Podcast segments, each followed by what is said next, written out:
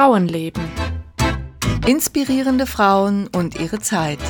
Ein Podcast von Susanne Popp und Petra Hucke.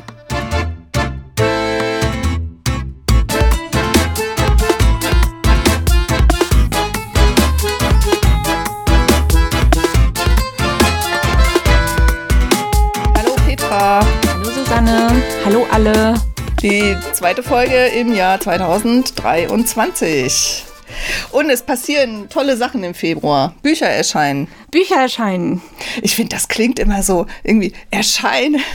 Das klingt immer so ein bisschen, weiß auch nicht, wie so eine Marienerscheinung oder sowas. ja. ja, ich habe ich hab da immer eine ganz komische Assoziation bei dem Wort erscheinen. Scheint mir Aber auch so. sie erscheinen. Ne? Scheint mir auch so. Ja, scheint ja auch so. Ja, es wird, die Bücher werden publiziert, Bücher kommen auf den Markt, die werden auf den Markt geworfen. Und wir wollen die Spannung lösen, es sind unsere eigenen. Ja, genau. Wir reden doch hier immer nur über unsere eigenen Bücher. Für irgendwas muss der Podcast ja gut sein. Also, bei dir ist es der dritte Band deiner Ronnefeld-Saga. Richtig, äh, der dritte Band, das Erbe der Teehändlerin, E-Book, ähm, ich weiß nicht genau bis wann, ähm, aktuell, wo wir die Folge aufnehmen, noch für 4,99. Bestimmt bis zum Erscheint- Erscheinen, oder? Ähm, ja, kann gut sein, dass das dem ganzen Februar noch so bleibt. Also das E-Book gibt's ab 1. Februar, kann man jetzt schon vorbestellen oder kann man jetzt bestellen. Und das Taschenbuch kann man vorbestellen, das erscheint am 22. Februar. Sehr In der schön. Buchhandlung deines Vertrauens. Und die Entdeckerin des Lebens von Petra Hucke. Über die äh, DNA-Forscherin Rosalind Franklin. Genau. Das kommt, erscheint am 23. Februar. Sowohl als E-Book als auch als äh, Taschenbuch. Ja, wunderbar. Genau. Ein Erzähl was über dein Buch. Ja, nee, ich überlege, ich war gerade äh, am überlegen, weil wir ja schon eine Folge über sie aufgenommen haben und die kommt, ist dann die nächste Folge, die wir veröffentlichen. Also im Genau. Anfang März haben wir dann auch eine Folge dazu, falls ihr euch nicht äh, romanhaft dafür interessiert, aber für die Frau schon, die eine ganz tolle, spannende Frau war, dann haben wir auch eine Folge dazu. Gut. Ähm, Ja, bist du denn schon aufgeregt? ähm, ja, das kommt dann, glaube ich, immer, wenn das Buch dann da ist. Ja, ne? Und dann so die so. ersten Feedbacks eintrudeln. Ja, man muss ja dann schon auch immer damit klarkommen, dass es die Leute lesen. das Um Gottes Willen. und dass es manchen vielleicht auch nicht so gut gefällt oder so. Also die ersten Feedbacks waren, die ich gehört hatte, war, das wäre das Beste von den dreien. Das hört man Aha. natürlich gerne. Aha. Ist vielleicht so ein bisschen Geschmackssache einfach, ne? weil die Bücher schon auch recht verschieden sind. Mhm. Ja. Aber ähm, auf jeden Fall freue ich mich drauf, ja. Ja, Und ähm, jetzt habe ich aber diese Woche, also wenn die Folge erscheint, ist es dann schon wieder vorbei, äh, noch Lesungen. Und dann kommen noch weitere Lesungen im Februar und im März. Falls das jemanden interessiert, äh, Lesungen aus der Ronnefeld-Saga findet ihr unter susannepop.de auf meiner Homepage. Die ist ein bisschen rudimentär im Moment, die Homepage, aber ich gucke, dass zumindest die Lesungen immer dort aktuell zu finden sind. Ne? Also Ja, ich werde auch äh, Anfang März eine Lesung in der Nähe von Leipzig haben, wahrscheinlich. Äh, Das würde ich dann aber auch genauer sagen, wenn dann der Termin steht. Und dann kann ich über meine beiden bedeutenden Frauen was vorlesen. Da freue ich mich auch schon drauf. Über die Architektin von New York und jetzt über die, die Entdeckerin des Lebens. Sehr gut. Gut, ähm, dann wollte ich übrigens auch noch kurz erwähnen, dass wir in der Folge über Lieselotte Welskopf-Henrich, yes, der Name war richtig, hast du gesagt, ach, der Name Lieselotte ist doch irgendwie so schön, dass da keiner mehr sein Kind so nennt. Ich habe neulich gelesen, dass äh, gibt doch immer so Listen mit die beliebtesten Namen im Jahr 2022 und so. Und da war Lieselotte auf dem aufsteigenden Ast sogar, dass sie schon erwähnt wurde unter den Top Ten oder so. Ja, siehst du mal, oder? War da nicht auch der Name Mathilda dabei? Ja, Mathilda oder Mathilde oder so. Ich erinnere mich, dass du meintest, deine Oma heißt so. Nee, nee, nee, meine Mutter. Deine meine Mutter. Mutter. Äh, an dieser Stelle schöne Grüße. Schöne Grüße. Und ähm, weil ich finde den Namen nämlich schön Ja. und ähm, mein aktuelles Romanprojekt, über das ich weiter nicht sagen kann, als dass ich daran schreibe, da habe ich jetzt eine Mathilda Ah. eingebaut. Benannt nach meiner Mutter. Sehr schön, da wird sie sich ja bestimmt freuen. Das wird sie mir dann sagen. Ich hoffe, da, da kann ich jetzt einen Test machen, ob meine Mama äh, unsere Folge gehört hat. Weil ich Dann erwarte klingelt dann sofort sofort eine. WhatsApp-Nachricht. Genau. Aber die hören eigentlich schon oft, oft die Folgen. Gut, dann wollen wir sie heute auch mal hören lassen. Heute hast du jemanden vorbereitet? Ja, und ich bin ein bisschen äh, verliebt in die Geschichte. Ah. Ja, äh, vielleicht nicht in die Frau, aber in, in diese Geschichte, die ist un unglaublich. Und zwar Ruth Händler, so heißt ja die Folge, wenn ihr sie aufgerufen habt. Ruth Händler äh, und wahrscheinlich steht auch irgendwie in der Einführung, dass sie die Barbie-Puppe erfunden hat. Das, äh, und eine Gründerin von Mattel. Also Mattel, den Spielehersteller, den gibt es ja bis heute. Mhm. Und sie hat, ähm, ist die Erfinderung, Erfinderin ähm, der Barbie-Puppe. Und da hatte ich mir auch so ein paar Zahlen rausgesucht. Ich kann mir ja immer sehr wenig. Bist du gut im Schätzen? Nein, überhaupt nicht. Mein Papa kann das ganz toll, ich nicht. Okay, dann kannst du ihn ja mal fragen. Vielleicht hört er ja auch. Hallo Papa. Ich glaube genau. nicht. Also die erste Barbie-Puppe wurde 1959 verkauft in New York. Wie viele Barbie-Puppen oh. wurden seitdem verkauft auf der Welt? 20 Millionen. Eine Milliarde. Boah, okay. Leicht daneben. Eine Milliarde Barbie-Puppen. Aber so viel dazu, dann ähm, ja, erzähle ich euch jetzt was über die Ruth Händler.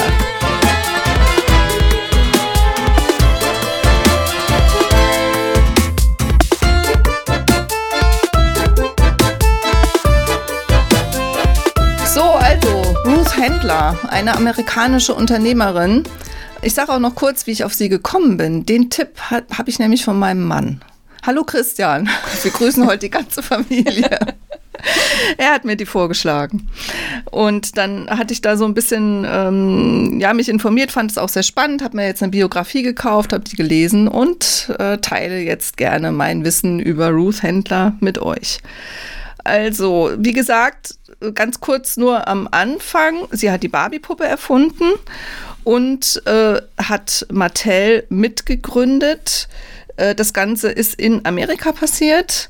Ähm, die Familie kam ursprünglich, also es ist eine Einwandererfamilie, also sie ist geboren 1916 und ihre Eltern sind 1907 aus Polen nach Amerika eingewandert.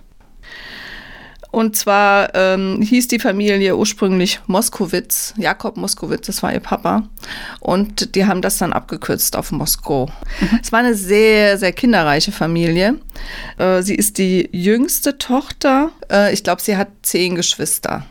Mhm. Und ähm, weil sie die kleinste war äh, und da war, war also die älteste Schwester schon 20, als sie auf die Welt kam.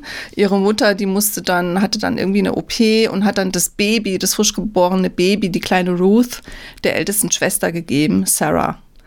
Und irgendwie hat es sich dann so entwickelt, dass sie dort geblieben ist. Die hat dann geheiratet, die Sarah, und sie ist also praktisch bei, also ihre Zieheltern waren ihre Schwester und deren Mann. Mhm. Aber sie hat trotzdem immer den Kontakt zu ihrer Herkunftsfamilie behalten. Also sie, sie hat auch gesagt, das hat ihr jetzt nicht irgendwie ein Trauma verursacht oder sowas. Also sie hat ihre Lebensgeschichte aufgeschrieben und hat das eigentlich, ja, war für sie kein Problem, sagt sie. Aber nichtsdestotrotz war sie die einzige von diesen ganzen Geschwistern, die nicht bei den leiblichen Eltern aufgewachsen ist, sondern bei der Schwester. In derselben Stadt? In derselben Stadt, mhm. ja. Und zwar war das in Denver, Colorado. Die waren sehr arbeitsam, vor allen Dingen die Frauen der Familie. Die Männer haben tendenziell hm, dazu geneigt, äh, zu spielen. also der Papa war ein Spieler und ihr Ziehvater dann wohl auch Poker. Und mhm. die haben auch oft verloren. Und die Frauen waren eigentlich diejenigen, die, also habe ich so beim Lesen dieser Biografie das Gefühl bekommen, die so ein bisschen immer alles am Laufen gehalten haben. Und die Ruth, die hat dann auch später gesagt, Sarah, also ihre Schwester, das war ihr großes Vorbild. Also sie, die hat dann, äh, ihre Zieheltern hatten dann einen Discount Store äh, in so einem, äh, in so einer Mall und haben da aber auch ähm, wohl wie so eine kleine Bar gehabt, also man konnte da auch was essen und das war wohl ziemlich erfolgreich. Und sie hat schon, die Schwester hat schon mit 14 Jahren angefangen, äh, so zu arbeiten. Also die Schulbild Schulausbildung war einfach relativ schnell zu Ende. Die Ruth ist etwas schneller, äh, etwas länger in die Schule gegangen, aber immer nach Schulschluss ist sie dann zu ihrer Schwester in den Laden und hat gearbeitet und die Frauen waren einfach extrem fleißig. Die Eltern haben übrigens Jiddisch gesprochen, also es war eine jüdische Familie. Und Sarah und ihr Mann, also die Familie Greenwald hießen die, die haben aber Englisch gesprochen. Also es war wohl gar nicht, ähm, gar nicht unbedingt so einfach, sich mit den Eltern zu verständigen, weil die wohl wirklich ausschließlich Jiddisch gesprochen haben. Wahrscheinlich mit so englischen äh, Einsprengseln irgendwann ähm, gehen dann Sarah und Louis, so heißt also ihr Ziehvater, die gewinnen, das ist auch so, so schöne Details in so einer Biografie, die man dann findet, ne? bei irgendeinem Gewinnspiel gewinnen die eine Reise nach Europa. und äh, Ruth äh, ist noch ziemlich jung, die ist noch keine 18, aber sie bleibt zurück und schmeißt den Laden. Mhm. Also sie hat einfach früh die Erfahrung gemacht, so, ne, ich bin hier und ich kann das, ja. Also sie, das fiel ihr wohl einfach relativ leicht. Sie konnte gut irgendwie mit Leuten und einfach Sachen regeln, organisieren, verkaufen. Also verkaufen lag ihr offenbar im Blut. Das hat sie dann später auch immer gemacht. Und sie hatte keine Scheu, sie hatte keine Angst vor irgendwas. Also das ist so der Eindruck, der entsteht, wenn man diese Biografie liest. Sie war eine extrem, ja, mutige Frau, ja. Sie ist immer, äh, für sie gab es eigentlich nur eine Richtung, immer nach vorne. 1932, da ist sie dann 16 Jahre alt, hat sie ihr erstes äh, Autogeschenk gekriegt, ein Ford Coupé und ist ein großer Autofan immer geblieben. Also sie haben immer schöne Autos gehabt. Deswegen dann auch der Barbie Ferrari. Ja, wahrscheinlich. Sie äh, in der Highschool ähm, lernt sie ihren äh, Boyfriend kennen.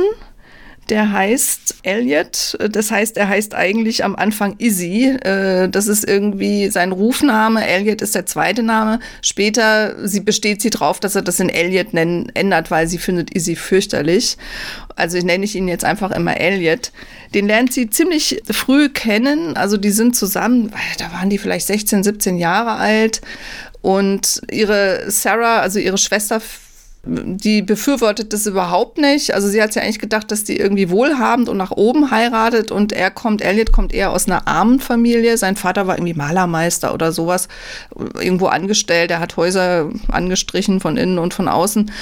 Und sie sah da nicht so richtig die Zukunft. Aber äh, das ist eine ziemlich ausführlich erzählt in der Biografie. Das ging hin und her. Äh, mal hat dann auch die Ruth gesagt, okay, Sarah, du hast ja recht, äh, ist vielleicht wirklich nicht der Richtige für mich. Und dann ist sie weggegangen aus Denver nach Los Angeles. Und aber irgendwie sind sie immer wieder zusammengekommen. Dann ist er ihr hinterhergefahren oder sie ist wieder zurück. Nach, das ging immer hin und her. Und ähm, am Ende sind sie zusammengeblieben, haben geheiratet. Das muss eine ich meine, die haben ja ihr Leben lang zusammen gelebt, gearbeitet, Kinder gehabt. Das hält ja auch nicht jede Beziehung aus, ne? seitdem sie also 16 oder 17 sind. Das muss eine sehr intensive, innige und Beziehung gewesen sein und auch eine große Abhängigkeit voneinander.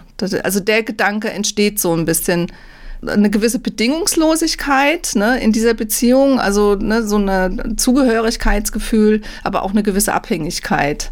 Hm. Das ist das, was, was bei mir da so hängen geblieben ist bei den beiden. Mhm. Also sie heiraten 1938 und leben dann in Los Angeles, also nicht mehr in Denver. Äh, sie ist 23 Jahre alt, als sie heiratet. Sie hat damals einen Job gehabt bei Paramount, also bei dieser Filmgesellschaft. Und äh, sie hat also keine, sie hatte ursprünglich mal vor, sie wollte gerne Anwältin werden.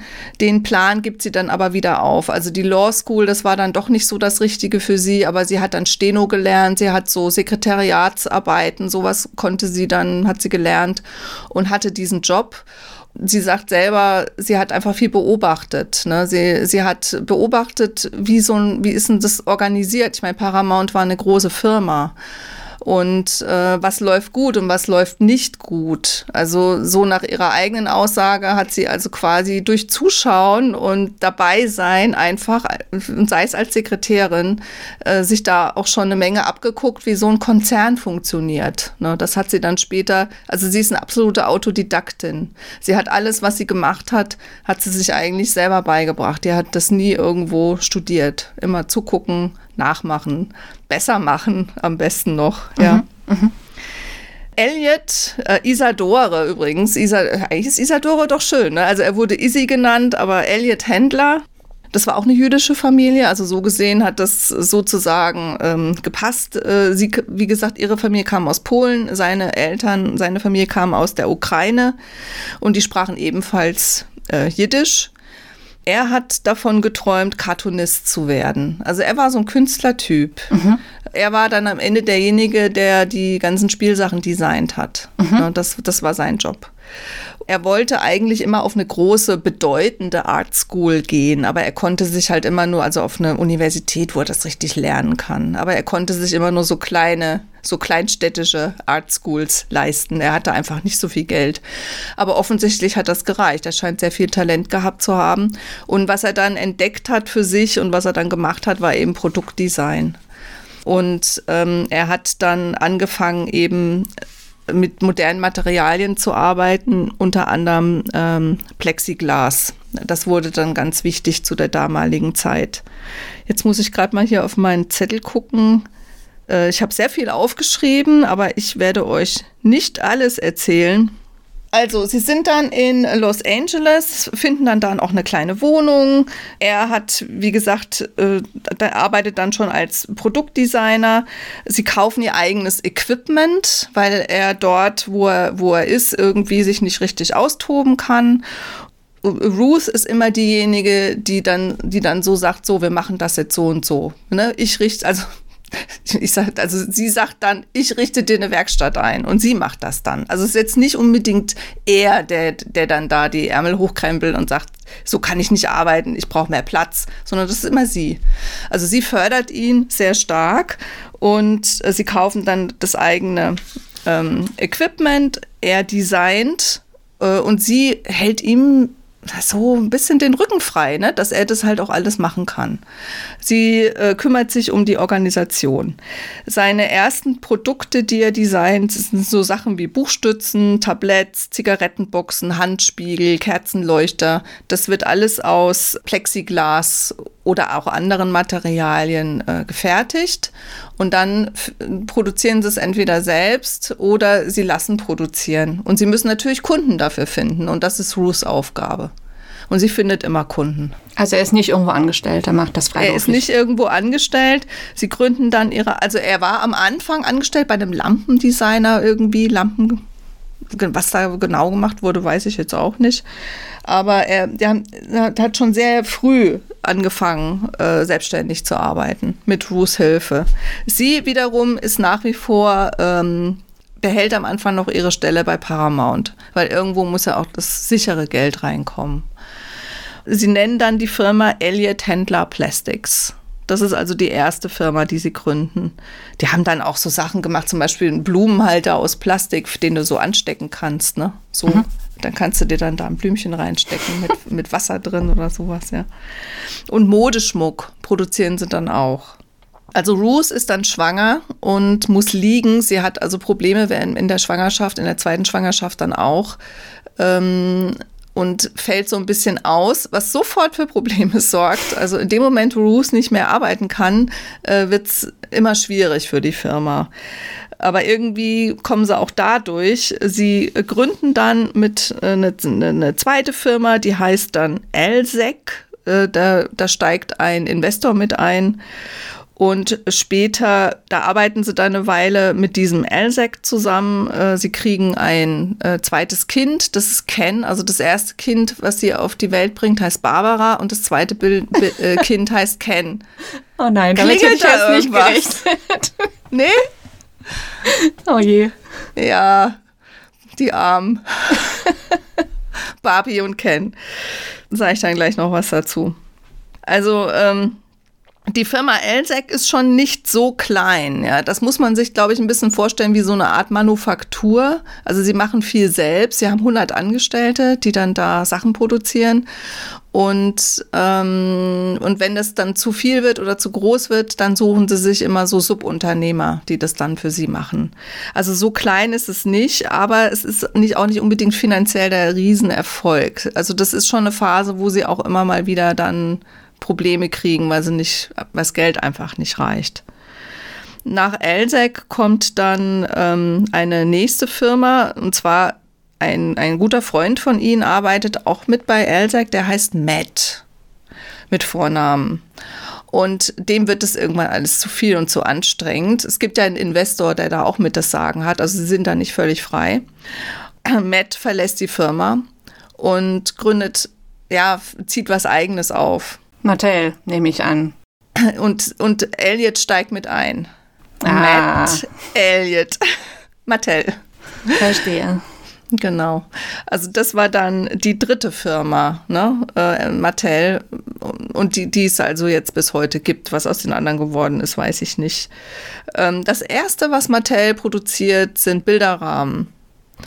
Elliot ist zu der Zeit sogar noch bei Elsec, also bei der vorherigen Firma, angestellt und äh, Matt ist ausgestiegen und der Bilderrahmen ist aber von, von Elliot designt worden. Und er kriegt dann sozusagen die Erlaubnis, also ne, die Rechte an diesem Design und produziert Bilderrahmen. Und Ruth sagt zu Matt, also wenn du jetzt hier Bilderrahmen produzierst, ich verkaufe die für dich.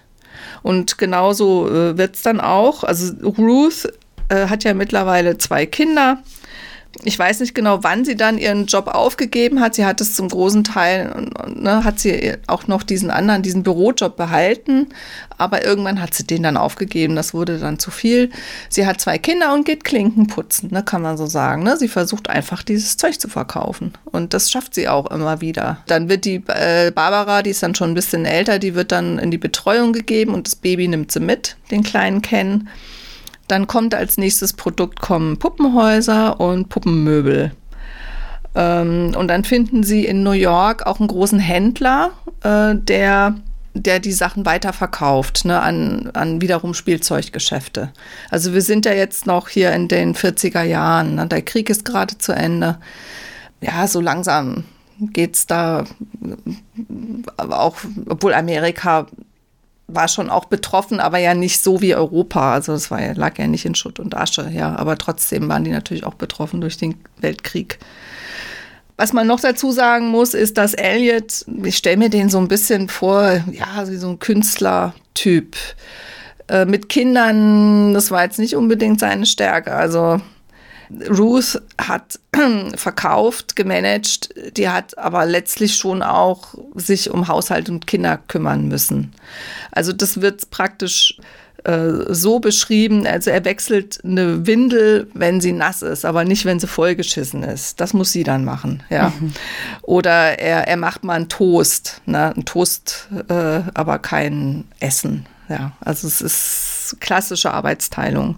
Aber sie sagt in ihrer Biografie auch, dass sie das auch, da hätte sie überhaupt nicht drüber nachgedacht. Also die Ruth ist ist eine Macherin, kann man so sagen, aber sie ist keine Feministin. Also sie wäre jetzt nie auf die Idee gekommen zu sagen, also sie wusste schon, dass sie ein bisschen was Besonderes ist, da war sie auch stolz drauf und dass sie anders ist als andere Frauen.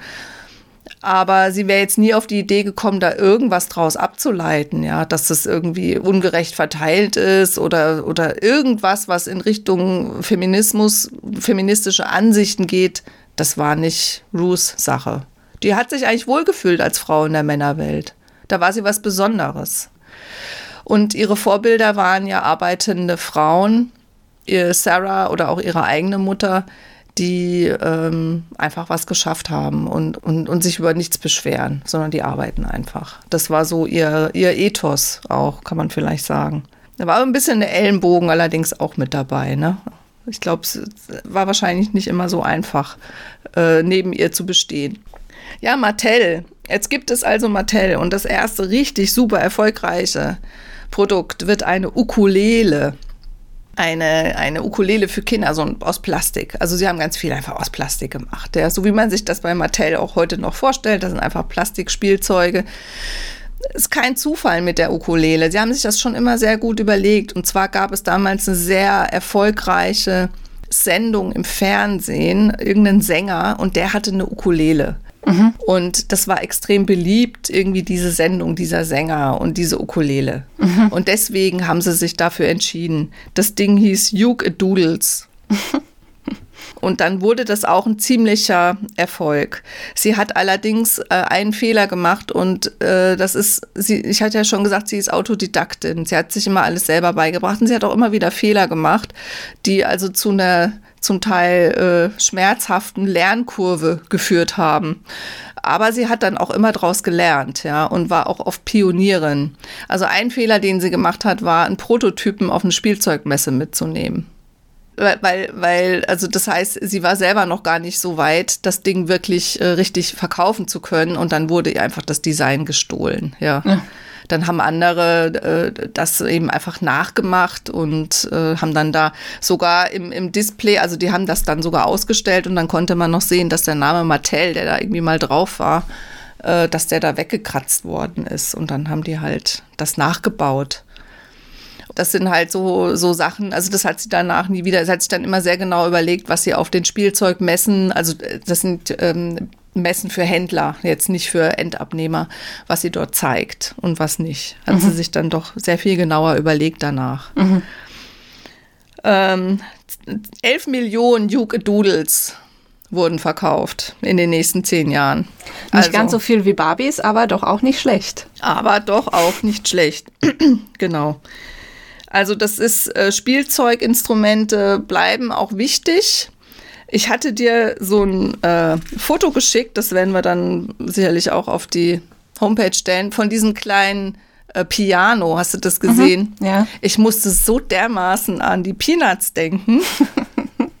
da gibt es doch den Schröder, mhm. ne? Ja, genau. Der immer, der immer an diesem Spielzeugklavier sitzt. Ja. Und das, das war so ein Mattel-Klavier. Äh, das war also auch ein Mattel-Produkt. Mhm dieses ähm, Piano, dieses Spielzeugpiano. Mhm. Das hatte also richtig die, die Tastatur wie ein richtiges Klavier und so, war halt aber einfach nur, ja, in dieser Kindergröße, ne? Also kleiner als Kindergröße. Mhm. Das war dann ein sehr erfolgreiches Produkt oder sie haben dann so, so ähm, äh, Drehorgeln im Prinzip, ne? In Spielzeuge eingebaut. Also die konnte man dann auch wirklich immer spielen, diese Instrumente. Die konnte man benutzen, ja, mhm. ja. Also auch die Juge Doodle, die hat also Seiten. Ich meine, ich weiß nicht, was man da wirklich, also wie, wie gut man da jetzt wirklich eine Melodie drauf spielen konnte, keine Ahnung. Aber man kann die auf Ebay oder findet man die, ne? Also diese alten Spielsachen, wenn du dann noch die Schachtel dazu hast, die sind richtig was wert. Was die Eltern genervt gewesen sein müssen. Also, hm, ja, äh, mag sein, mag sein, ja. Die Barbara übrigens, also die ältere Tochter, die ist gar nicht so begeistert davon, wie ihre Mutter das macht. Also die hätte sehr gerne eine normale Mutter gehabt. Mhm. Eine, die daheim ist und die Erdnuss Butterbrote schmiert und die auch zu Hause ist, wenn sie aus der Schule kommt. Also, dass ihre Eltern immer so viel gearbeitet haben, das fand sie nicht gut.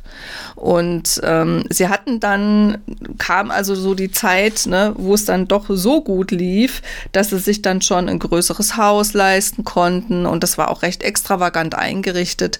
Das hat aber jetzt die Kinder wohl nicht so richtig getröstet, vor allen Dingen Barbara nicht. Also Barbara war viel konservativer, also so kommt das so rüber, ne? War konservativer als ihre Mutter oder sie fühlte sich einfach vernachlässigt, kann man, kann man vielleicht auch so sehen, ne? Mhm. Und hätte also gerne dieses klassische, also lieber ein kleineres Haus und Eltern, die daheim sind, als so ein großes Haus mit einem, gut, es wird auch ein bisschen schräg beschrieben, ja? Also es gab einen Swimmingpool, okay, wahrscheinlich normal. Es gab ein Patio mit einem echten Ahorn und künstlichen zwitschernden Vögeln. ja, insgesamt waren viele äh, Dinge designt worden von Elliot, also für dieses Haus. Das, das muss ziemlich ex extravagant gewesen sein, ja. Also so die typischen Frauengespräche der damaligen Zeit, also Babysitter, Kleider, Friseure, Frisuren, so, das hat sie alles nicht so interessiert. Aber hatte sie denn dann irgendwie, hatten die äh, Angestellte Ach, ja, also ein Chauffeur zum Beispiel. Also sie hat auch die Kinder immer vom Chauffeur zur Schule bringen lassen. Das ist auch was, was die gehasst haben. Und aber damals ein Kindermädchen? Ja, ja, mhm. die hatten Personal. Mhm. Das war, die, die, die Leute haben damals große Angst gehabt vor Entführungen. Es hatte wohl ein paar Jahre zuvor einen berühmten Entführungsfall gegeben, habe ich mir jetzt nicht gemerkt, wer das war. Und das war einfach eine große Angst, dass Kinder entführt werden. Und die, man hat die nicht alleine irgendwo hingehen lassen, wenn die reich waren, schon mal gar nicht. Hm. Das Spielzeugklavier, das ist 1948 ungefähr auf den Markt gekommen. Dann kamen diese ganzen Spielzeuge mit den Drehorgeln oder auch so, dass sie so automatisch losgespielt haben, wenn äh, zum Beispiel eine Box aufging und dann hat das losgespielt. Die haben immer versucht, wenn sie eine Idee hatten, einen Mechanismus, eben zum Beispiel so eine Spieldose, das in verschiedene Spielzeuge einzubauen. Also damit man, damit man eine Idee mehrfach nutzen kann und auch die ganze Produktion. Das muss ja nicht alles nochmal erfunden werden, wenn es schon da ist. Mhm. Dann kommt äh, 1955 was ganz was Neues ins Fernsehen, nämlich der Mickey Mouse Club. Mhm. Wer äh, Netflix hat, kann sich die äh, Dokumentation über Walt Disney anschauen. Das ist ganz interessant. Und da wird auch viel erzählt rund um diesen Mickey Mouse Club. Weil das war ein, die erste Kindersendung im Fernsehen, kann man vielleicht so sagen. Und es war schwierig wohl für den Mickey Mouse Club am Anfang. Später war das dann anders. Firmen zu finden, die dort werben wollten. Mhm. Weil irgendwie, also die Werbung hat eine ganz wichtige Rolle gespielt im amerikanischen Fernsehen, aber man hat das noch nicht, man hat noch keine Werbung für Kinder geschaltet oder im Kinderfernsehen. Da hatten die Leute noch keine Vorstellung davon, was das für Produkte sein könnten. Also dann hat man vielleicht mal Zahnpasta oder Cereals oder, oder, oder Softdrinks. Also da gab es dann so ein paar Sachen, die man dort beworben hat. Aber was man nicht gemacht hat, ist Spielzeug im Fernsehen bewerben. Also es gab überhaupt keine Spielzeugwerbung im Fernsehen zu der damaligen Zeit. Fernsehen gab es schon, aber und Werbung gab es, aber keine Spielzeugwerbung. Mhm. Ruth hat das aber geändert. Ja, also die Firma Mattel war dann die erste, die im Mickey Mouse Club äh, Werbespots geschaltet hat und zwar für richtig viel Geld. Und diese Spots oder die erst, das erste Produkt, was da beworben wurde, den Spot, den werde ich auf jeden Fall verlinken. Hast du es dir angeguckt? Ich habe es mir angeguckt, ja. Deswegen grinse ich jetzt hier auch so un unglaublich. Das ist echt. Also als ich habe das wirklich, als ich das, als ich das gesehen habe, habe ich gedacht, das darf ja wohl nicht wahr sein. Aber gut, es war eine andere Zeit, ja. 1955 im Mickey Mouse Club, da wurde nämlich die Burp Gun beworben. Also eine spielt ein Spielzeug Maschinengewehr für Jungs. Also man kann es einfach schon so sagen, weil das war für Jungs gedacht, ja. Und in diesem Spot, den ihr euch dann gerne auf unserer Homepage, wenn wir es da verlinken, auch an, anschauen könnt oder, den, oder dem Link folgen könnt, da sieht man also einen kleinen Jungen, der mit dem Gewehr im Anschlag, was wirklich aussieht wie ein Maschinengewehr, durchs Wohnzimmer schleicht, so hinterm Sofa herauskommt. Und dann sieht man im Fernseher so eine Horde Elefanten, die so auf den Zuschauer zugelaufen kommt. Und er schießt dann auf diese Elefanten. Und dann drehen die Elefanten, die laufen dann irgendwie wieder rückwärts. Weiß nicht, warum sie das gemacht haben. Vielleicht damit es nicht ganz so schlimm, weiß ich nicht. Wenn der und, kleine Billy da durch Afrika streift. Genau. Ich glaube, er hieß und Billy, oder? Das, ja, Billy, ja, das, Jimmy, man hört aus dem Jimmy. Off hört man hört man die Stimme von einem Mann, das ist dann der Papa, der also sagt, ja, er hat seinen Sohn gesucht und der war in Afrika mhm. und und dann wird in dem Spot auch noch erklärt, wie die Waffe funktioniert. Also das sind waren dann so Platzpatronen, die so auf einem Band liefen, das, das, also für den Maschinengewehreffekt, dass das also dat, dat, dat, dat, dat, dat gemacht hat. Mhm. Ja. Gut, die Burp Gun war ein Riesenerfolg. Allerdings setzte der nicht sofort ein. Also die Ruth hat sich sehr viel davon versprochen, von diesem äh, Spot im Fernsehen. Jetzt lief der Spot aber schon seit fünf, sechs Wochen und es wurden immer noch keine Waffen verkauft. Sie hatten vorher sehr gut das Produkt schon in den Handel abgesetzt. Aber sie hatten dann auf einmal das Gefühl, die Leute stornieren, die schicken das wieder zurück und so. Also es lief überhaupt nicht an. Und dann nach sechs Wochen auf einmal also da war irgendein Feiertag dazwischen, sie war irgendwie noch in Ferien, hat da irgendwie ihre Wunden geleckt, weil sie dachte, okay, das ist jetzt ein richtiger Reinfall gewesen. Auf einmal zog das gewaltig an. Und sie haben dann wahnsinnig viele Waffen verkauft. Also sie mussten dann, sie, sie kamen mit der Produktion überhaupt nicht mehr hinterher. Also sie konnten, sie hatten die Produktion schon runtergefahren, weil sie dachten, das ist ein Flop. Und äh, dann war es aber ein Riesenerfolg. Und da hat man halt gesehen, was mit Fernsehwerbung machbar ist. Also es hat einfach ein bisschen gedauert, bis das in den Köpfen war, bis das im Handel, im Handel waren die ja, aber bis der Handel dann das also gespürt hat und dann wieder nachbestellt hat. Die Firma Mattel hat daraus die Lehre gezogen, dass sie dichter am Markt dran sein müssen. Sie haben dann also quasi auch einen neuen Beruf erfunden, also die, wie haben sie die genannt? Detail, Retail oder was, also äh, Verkäufer, die äh, also wirklich nah, also wirklich in den Läden auch dabei sind und einfach gucken, wie die Produkte sich äh, verkaufen, damit sie nicht mit so einer großen Verzögerung das erst erfahren. Mhm. Ähm, sie haben daraufhin ihren ganzen Vertrieb auch umstrukturiert und haben die Marktforschung verstärkt. Mhm. Und jetzt muss man sich das auch so vorstellen, die Marktforschung wurde ja auch erst erfunden zu der damaligen Zeit. Also viele Instrumente, die wir heute selbstverständlich kennen, auch in den Firmen, die gab es damals auch noch nicht so. Das ist ja insgesamt eine ganz große Aufbruchzeit gewesen. Oder auch sowas, es gibt Begriffe, die kennt man heute, ein Produktlebenszyklus oder solche Sachen, ja. Also ein Produkt kommt auf den Markt, dann ist es erfolgreich, dann ne, läuft es vielleicht so aus. Also man, es gibt da ja so Kurven und solche Dinge ähm, mussten alle erstmal erfunden werden, damit die das tracken können für, für ihre ganzen Spielsachen. Weil sie haben ja viele Highlights gehabt, aber sie haben insgesamt einfach eine sehr große Produktpalette gehabt. Und das alles eben zu kontrollieren, äh, war natürlich eine große Herausforderung. Ja, das waren also die Waffen. Sie haben dann noch andere Waffen ähm, hergestellt, die dann sogar den Originalnamen tragen durften, also Winchester zum Beispiel. Und nicht Burp Gun, das ist ja ein Fantasiename, aber sie haben die Waffen so täuschend echt, das ist also wiederum Elliot zu verdanken, äh, nachgebaut, dass die tatsächlich den Originalnamen, also die Erlaubnis gekriegt haben, den Originalnamen zu verwenden. Mhm. Das war ich übrigens der Ritterschlag. Ähm, ich habe übrigens gelesen, der Name Burp Gun, weil Burp heißt ja eigentlich Rülpsen. Und es kommt wohl daher, dass dieses Gewehr so ähnlich klingt, wenn man es schießt. Das stand so im Internet.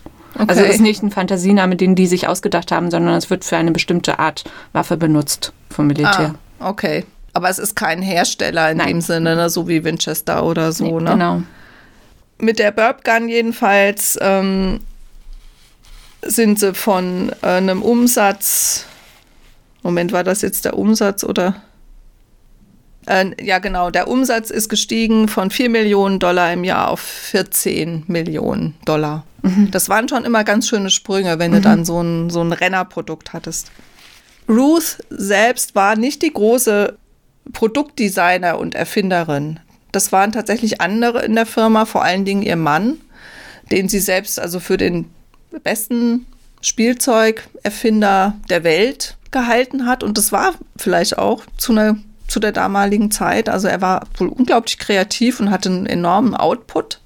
Sie hatte aber schon auch ein paar Ideen und ähm, eine davon war die Barbie.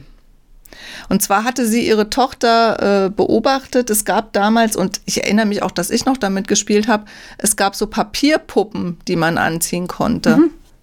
Hattest du die, kennst du die? Kenne ich auch, wo man dann bei den Kleidern diese kleinen Laschen so ja, Ja, genau. Ja, ja, ja. Ja, So Papierpuppen und dann, und dann Kleider mit Laschen und dann kannst du denen verschiedene Sachen anziehen mhm. und so, ne?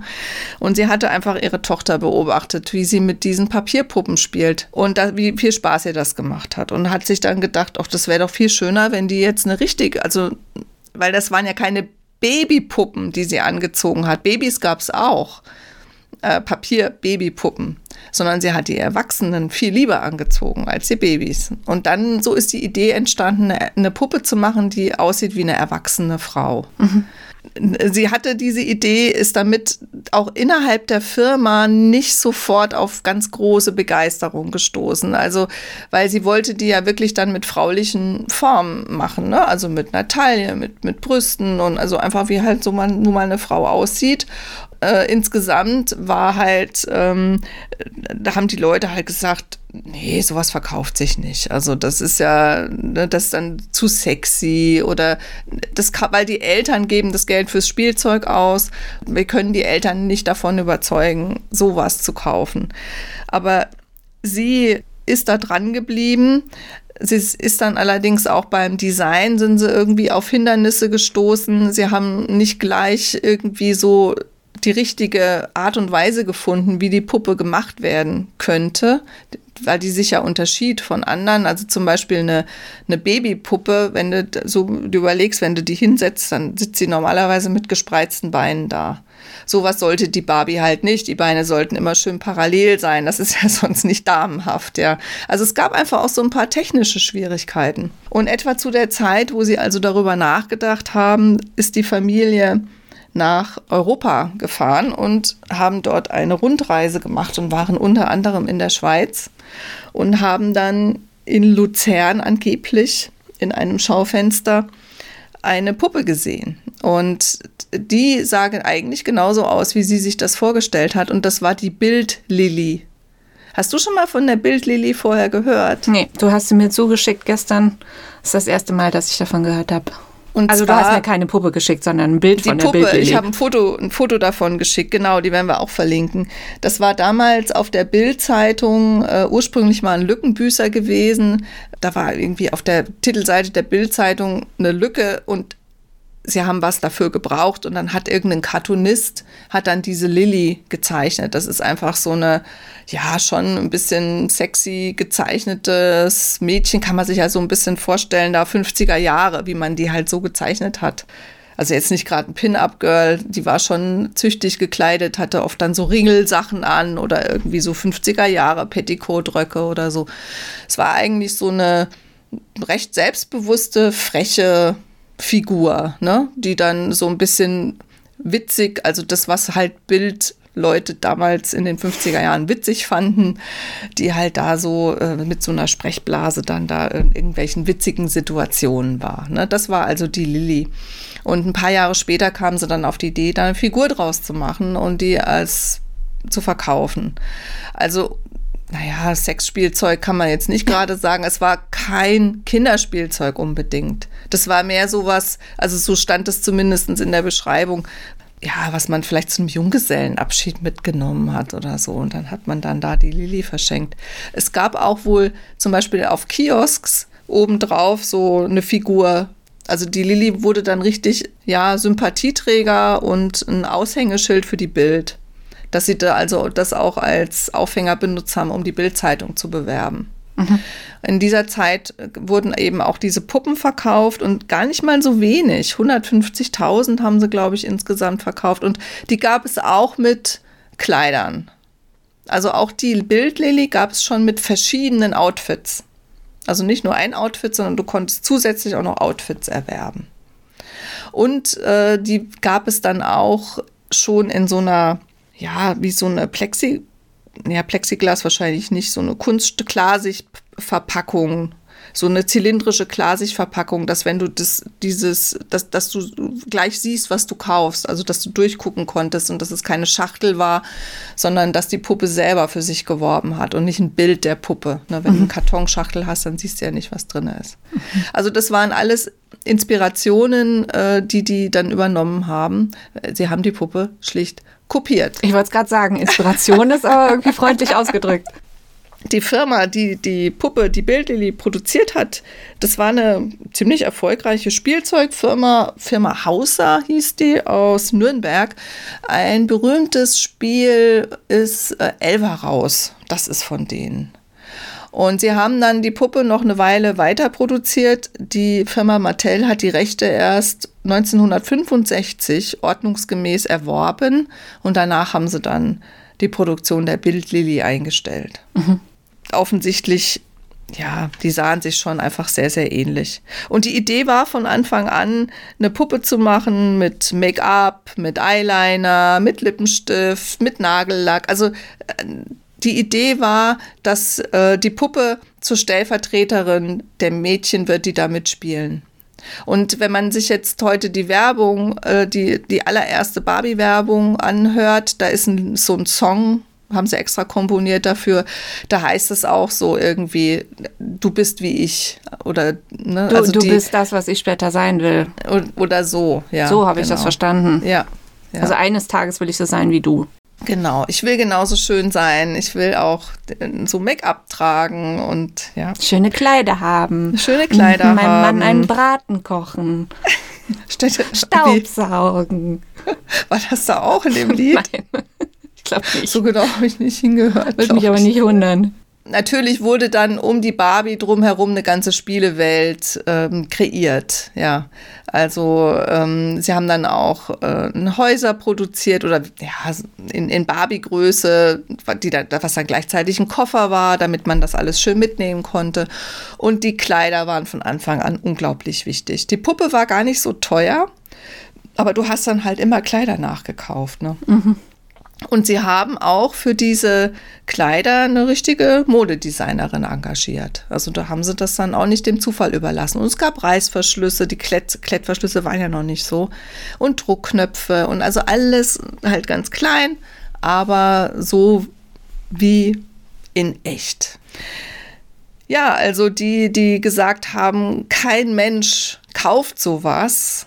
Das kaufen die Mütter niemals für ihre Kinder haben sich getäuscht. Das wurde der absolute Renner. Der Name Barbie hat heute in Deutschland äh, bei der Zielgruppe eine Bekanntheit von 100 Prozent. Mhm. Heute noch. Mhm. Irgendwie, ja, äh, scheint das was zu sein, äh, scheint das ein Bedürfnis zu treffen. Anders kann man sich so einen Erfolg ja gar nicht vorstellen. Also Sie haben dann damals auch ein Marktforschungsinstitut beauftragt, was wahrscheinlich noch nicht Marktforschungsinstitut genannt wurde. Also es war ein Psychologe, der sich darauf spezialisiert hat. Der kam aus Wien und äh, hat dann eben sich nicht auf äh, Neurosen spezialisiert, sondern auf Markt, äh, auf so, so das Tiefeninterview zum Beispiel erfunden und so solche Sachen. Der hat ähm, äh, Käuferprofile erstellt und, und sowas. Ne? Und war halt auch da einer der ersten. Ne? Er war teuer, aber Mattel hat das dann natürlich bezahlt. Der hat dann zum Beispiel eben Mütter und Kinder auch interviewt, Mütter und Mädchen, also Mütter und ihre Töchter. Und äh, die, die Töchter waren alle begeistert und die Mütter waren skeptisch. Mhm. Und er soll dann empfohlen haben hinterher, das war gar nicht seine Aufgabe, weil das Produkt war schon designt, aber er soll empfohlen haben, die Brüste größer zu machen. Hm. Damit die Mütter das mehr kaufen, schon klar. Ich weiß nicht genau warum, ja. Übrigens war die Produktion der Barbie, das hat mich ein bisschen überrascht, war von Anfang an nicht in Amerika, sondern war in Japan. Mhm. Also der Ernest Dichter hieß der Psychologe ähm, der diese Interviews ähm, gemacht hat. Also und ist praktisch mit ein Begründer der Marktforschung und er gilt, gilt auch als Begründer des Branding. Und der Brustvergrößerung. Ja, war, das soll angeblich bei den Interviews da rausgekommen sein. Mit äh, die Barbie wurde, wie gesagt, also auch im Mickey Mouse Club beworben. Es hat sich dasselbe wiederholt wie bei den Waffen. Es hat also sechs Wochen gedauert, bis praktisch das vom Spot bis zur Nachfrage, die kaum noch befriedigt werden kann, hat das auch in dem Fall wieder sechs Wochen gedauert. Mhm.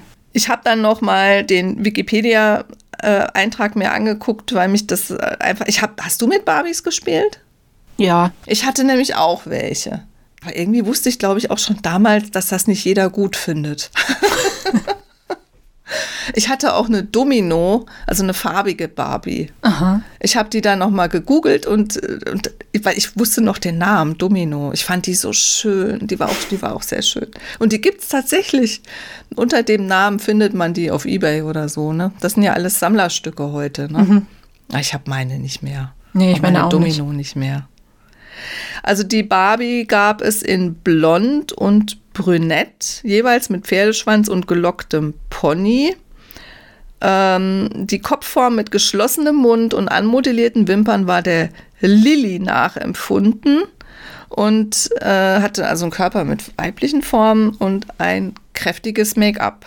1967 bekam die Barbie ein neues Gesicht, dann sind die Lippen leicht geöffnet und die Wimpern sind aufgemalt oder aus richtigen Haaren. Mhm. Und 1977 erschien die Superstar Barbie. Äh, sie hatte als erste den Kopf, der die folgenden 20 Jahre lang für die Barbie verwendet wurde. Ein breit lächelndes Gesicht mit großen Augen und Grübchen am Kinn. Es ist die von Mattel am häufigsten verwendete Kopfform.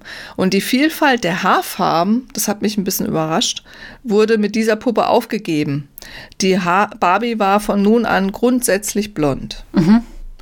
Ähm, erst ab 1991 gab es wieder Barbie mit anderen Haarfarben. Seit 1996 hat Barbie ein neues Gesicht mit geschlossenem Mund. Ich hätte jetzt auch gedacht, dass es irgendwie viele verschiedene gibt, aber anscheinend ist sie, abgesehen von den Kleidern und dann ab 91 wieder die Haarfarben, tatsächlich immer dasselbe mhm. Gesicht. Mhm. Also mir ist das aufgefallen bei den äh, Werbevideos, dass sie da wirklich noch ganz anders aussah in den 50ern. Nicht so nicht so babyhaft oder so so was wir vielleicht mit so ein bisschen japanischem hm. Design in Verbindung bringen, so diese riesigen runden Augen. Ja. Das hatte ja. sie damals ja. eben noch gar nicht. Da sah sie praktisch erwachsener aus als jetzt oder als zu meiner Jugendzeit.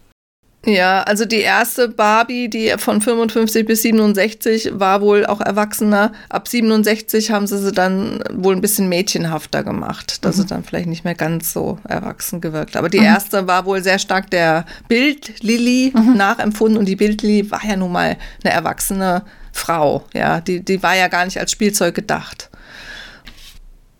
Wie gesagt, also die ähm, haben dann tatsächlich in den 60er Jahren dann komplett den Markt übernommen, auch die Bildlili-Rechte ordnungsgemäß aufgekauft und ab dann äh, gab es die auch nicht mehr. Also wenn man heute eine Bildlili noch irgendwo findet, könnte ich mir vorstellen, auch dass die mittlerweile ordentliche Preise erzielt. Ich glaube, für eine, für Barbies, für die erste Barbie, also aus, für eine, eine von 59, es sind auch schon mal fast 30.000 Dollar bezahlt worden. Mhm. Ja, also das ist eigentlich sicherlich auch mit der, der größte Erfolg der Firma Mattel und äh, ist also auf eine, geht halt auf eine Erfindung von Ruth Handler zurück. Äh, Barbie, Barbara, ihre Tochter, hat's gehasst, dass ihre Mutter äh, die Puppe nach ihr benannt hat und ihr Sohn Ken hat's auch gehasst. also der fand's womöglich noch schlimmer. Die Geschichte geht jetzt noch ein bisschen weiter. Also sie hat noch eine zweite Firma gegründet. Sie ist auch noch mal richtig abgestürzt, kann man vielleicht sagen. Die Firma hat ja eine ziemliche Erfolgsgeschichte gehabt. Allerdings gab es dann eine Phase, das muss in den 70ern gewesen sein, wo also die Firma äh, Mattel wollte Ringling Brothers ähm, und and Barnum and Bailey Circus aufkaufen.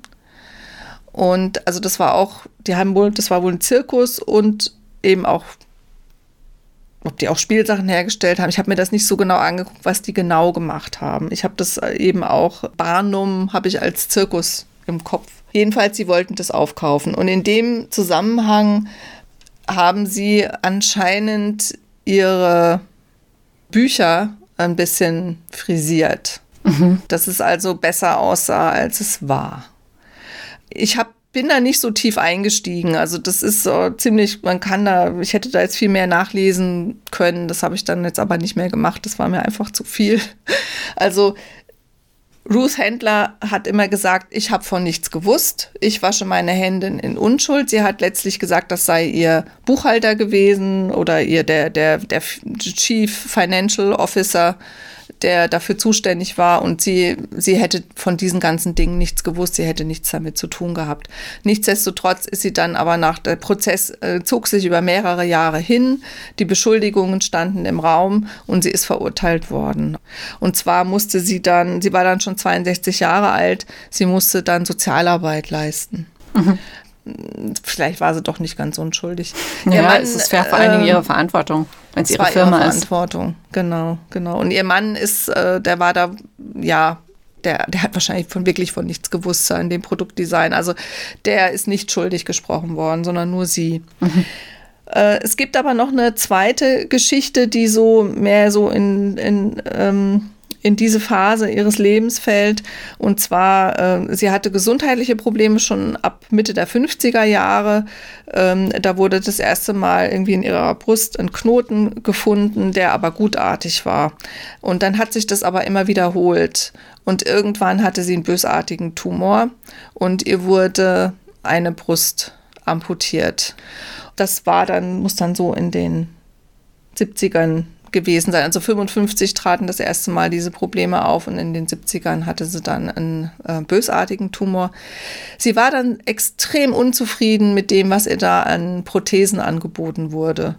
Also auch die Art und Weise, wie diese Prothesen an die Frau gebracht wurden, das muss fürchterlich peinlich gewesen sein, ja. Also für die Frau äh, entwürdigend und die Männer, das waren irgendwie alles Männer, wahrscheinlich, ich stelle mir das so vor, es gibt da so orthopädische Fachgeschäfte. Ne? Du bist in so einen Laden gegangen und hattest, dir hat halt eine Brust gefehlt und dann haben die dir da diese Prothesen, also sie, sie beschreibt das in ihrer Biografie so, das hat in kein BH reingepasst, das hatte nichts mit der natürlichen Brustform zu tun. Das war einfach nur fürchterlich. Sie hat da selber ja aus eigener Erfahrung sagen können, okay, das kann man besser machen. Ja, weil ich meine, äh, die haben Spielzeuge mit wesentlich komplizierteren Formen und äh, allen möglichen Materialien produziert. Und sie kam dann eben auf die Idee, Brustprothesen herzustellen und hat dafür eine Firma gegründet und die hieß Nearly Me, also fast ich. Mhm. Ich weiß nicht, ob es die jetzt heute noch gibt, aber das war wohl damals dann schon wirklich eine Marktlücke. Der Bedarf war wirklich da und auch da hat Ruth Händler äh, ja, alle Register gezogen, um das zu verkaufen. Sie war einfach wohl eine wahnsinnig gute Verkäuferin. Die hat dann einfach definitiv ne, den, sich dahingestellt und gesagt, hier, fühl mal, könnt ihr den Unterschied fühlen? Und hat die Männer fühlen lassen. Mhm. Ja. Sowas, ne? Also sowas hat die gemacht, da kannte die nichts. Das war ja dann zu der Zeit, wo sie dann auch verurteilt wurde.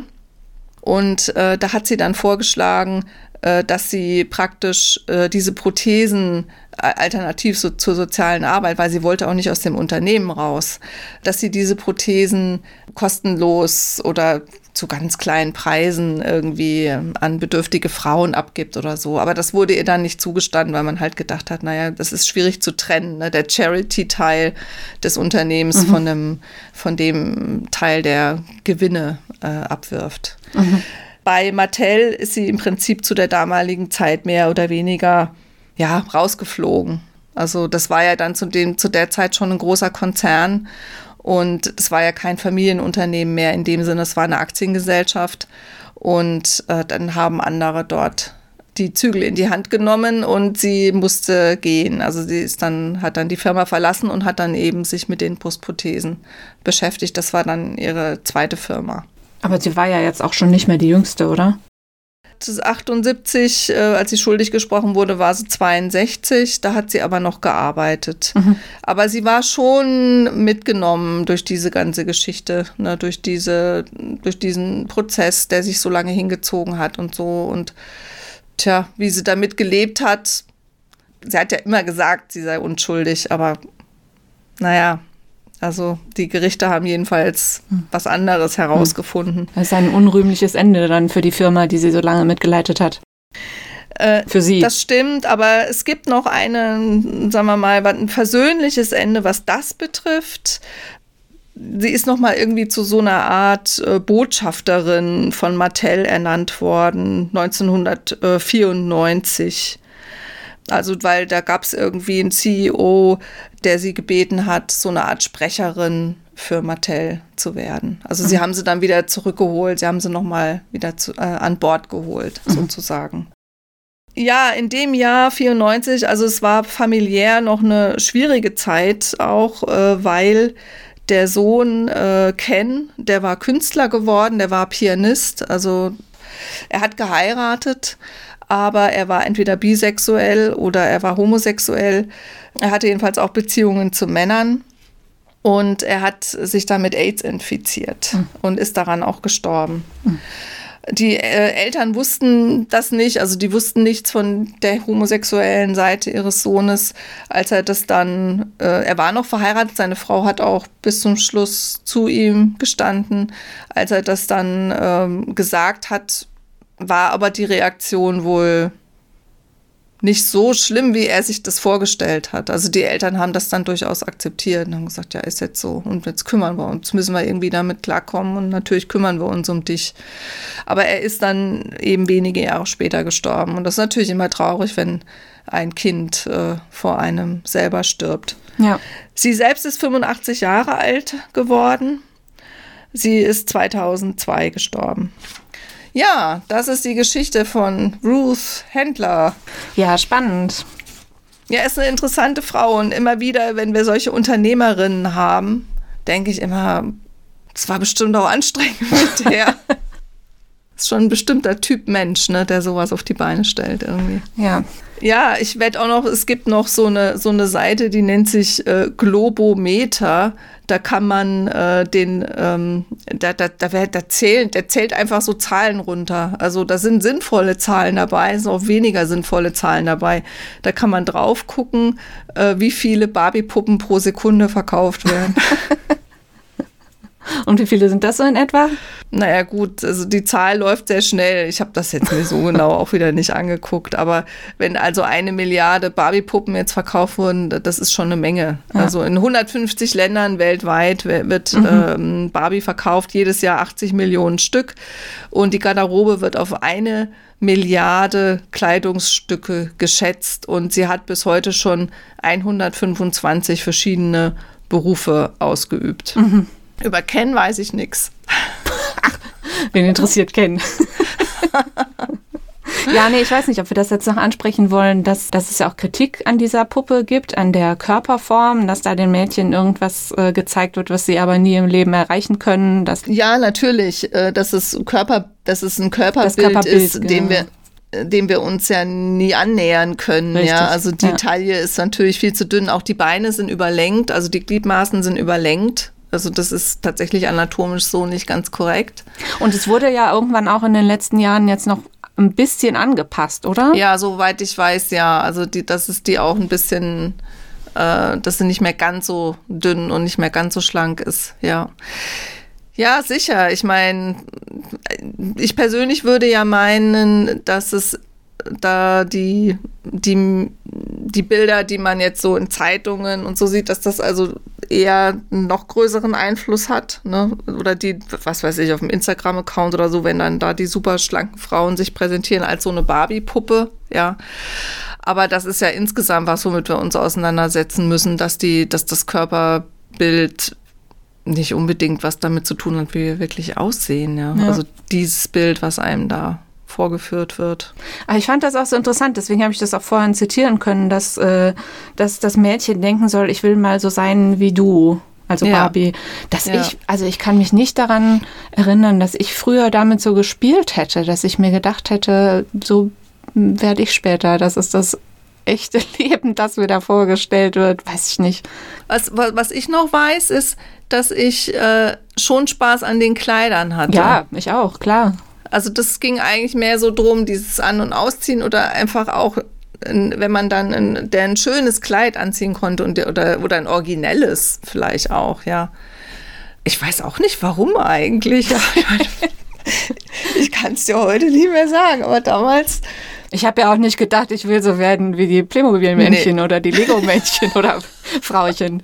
Also ich finde das, ich finde das ganz schwierig. Also ich weiß, dass das damals schon diskutiert wurde und meine Eltern waren ja Jugendherbergseltern und dann gab es dann halt auch Lehrer, die, die also da ganz anders drauf waren und dann dachten, also Kinder sollen, also bitte, wenn dann überhaupt, die sollen sich ihr Spielzeug selber machen aus Stöckchen und Hölzchen und also nicht so vorgefertigte Sachen oder sowas, ja. Also diese Diskussionen, die wurden da geführt ja, ich weiß nicht, ob mir das geschadet hat, dass ich mit der Barbie gespielt habe. Da können wir jetzt noch ein bisschen in uns gehen, oder? und dabei schön die Haare kämmen und was anderes anziehen. Und den Mann den Braten kochen nicht vergessen. Ja gut, ich hoffe, äh, ihr hattet Spaß äh, an Ruth Händler. Und dann hören wir uns demnächst wieder. Genau, und dann mit meiner Rosalind Franklin. Genau. Ich danke dir. Sehr gerne. Bis dann. Tschüss. Tschüss.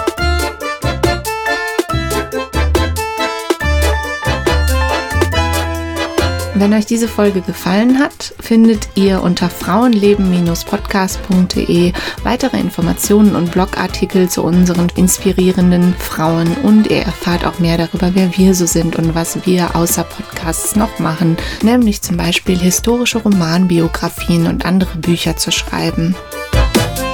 Ihr findet uns auch unter petra-hucke.de und susannepopp.de.